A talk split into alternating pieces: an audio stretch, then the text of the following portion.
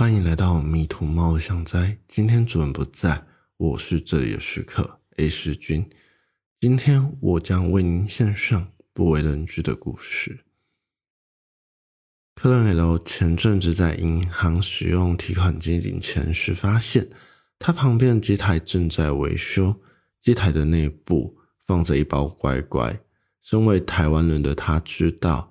在机台里面或在机台上面放一包绿色的椰香乖乖是一件再正常不过的事了，因为有许多人相信，甚至连开发商的工程师都深信不疑，只要在机台上面或者里面放一包乖乖，而且是要绿色的椰香乖乖，放上了这款零食之后，机台就会变得听话不故障了。原本客人 L 对于这件事情其实也不疑有他啦，就是相信的人相信，不相信的人始终不相信。直到那一天，他开始痛恨在机台里面放椰香乖乖这件事情。他说：“我的工作是在卖场里面担任清洁人员的部分，所以每天的工作不外乎就是打扫、拖地。”丢垃圾之类的杂事啊，但你能想象有一个笨贼，他居然夜闯已经打烊卖场，他要偷的东西并不是卖场里的任何东西，而是提款机里面的乖乖。天杀的，究竟是哪个白痴会想到要偷提款机里面的乖乖啊？我去抢便利商店的一箱乖乖，都还比扛提款机来的轻松简单吧？重点是他还没有偷成功。居然让整个卖场都撒满了椰香乖乖的主机。最令我费解的是，那台机台除了装钱以外，到底可以装多少包椰香乖乖，才可以乖乖的让钱吐出来啊？的确，如客人 L 所说，那个笨贼的行径实在让人难以理解。但更令人费解的事情是。究竟一台提款机里面怎么样才可以容纳得下一整个卖场街道的乖乖啊？我们先不管那个故障率需要让工程师花多少个乖乖来去镇压住啦，但能够塞满一整个卖场走道的乖乖。又能够吐出钱来的提款机，可能世界仅此一台吧。嗯，居然提到了故障这件事情，故障本身的确也会为我们的生活带来一些不便和困扰。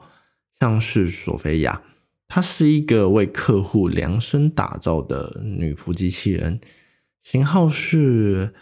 HFA 九一零八是一位肉眼难辨而且魅力十足的仿生人哦。他的魅力所在是在于，只要你在街道上看到他，不论你是男的还是女的，都会想要再回头多看他两眼的那一种。由于近期总公司遭到骇客入侵，他们篡改了机器人咨询程序的程序码。以至于这些 AI 开始不断的自动学习有关于情欲相关的知识以及技巧，并将这些知识与技巧融会贯通，想办法应用在它的主人身上。这也就是我们俗称的发情。这件事情其实令索菲亚她非常的困扰。因为它始终无法跟主人达到人与人之间的连接，而我相信同公司的直视机器人应该也有相同的困扰吧。最后，我想说的是。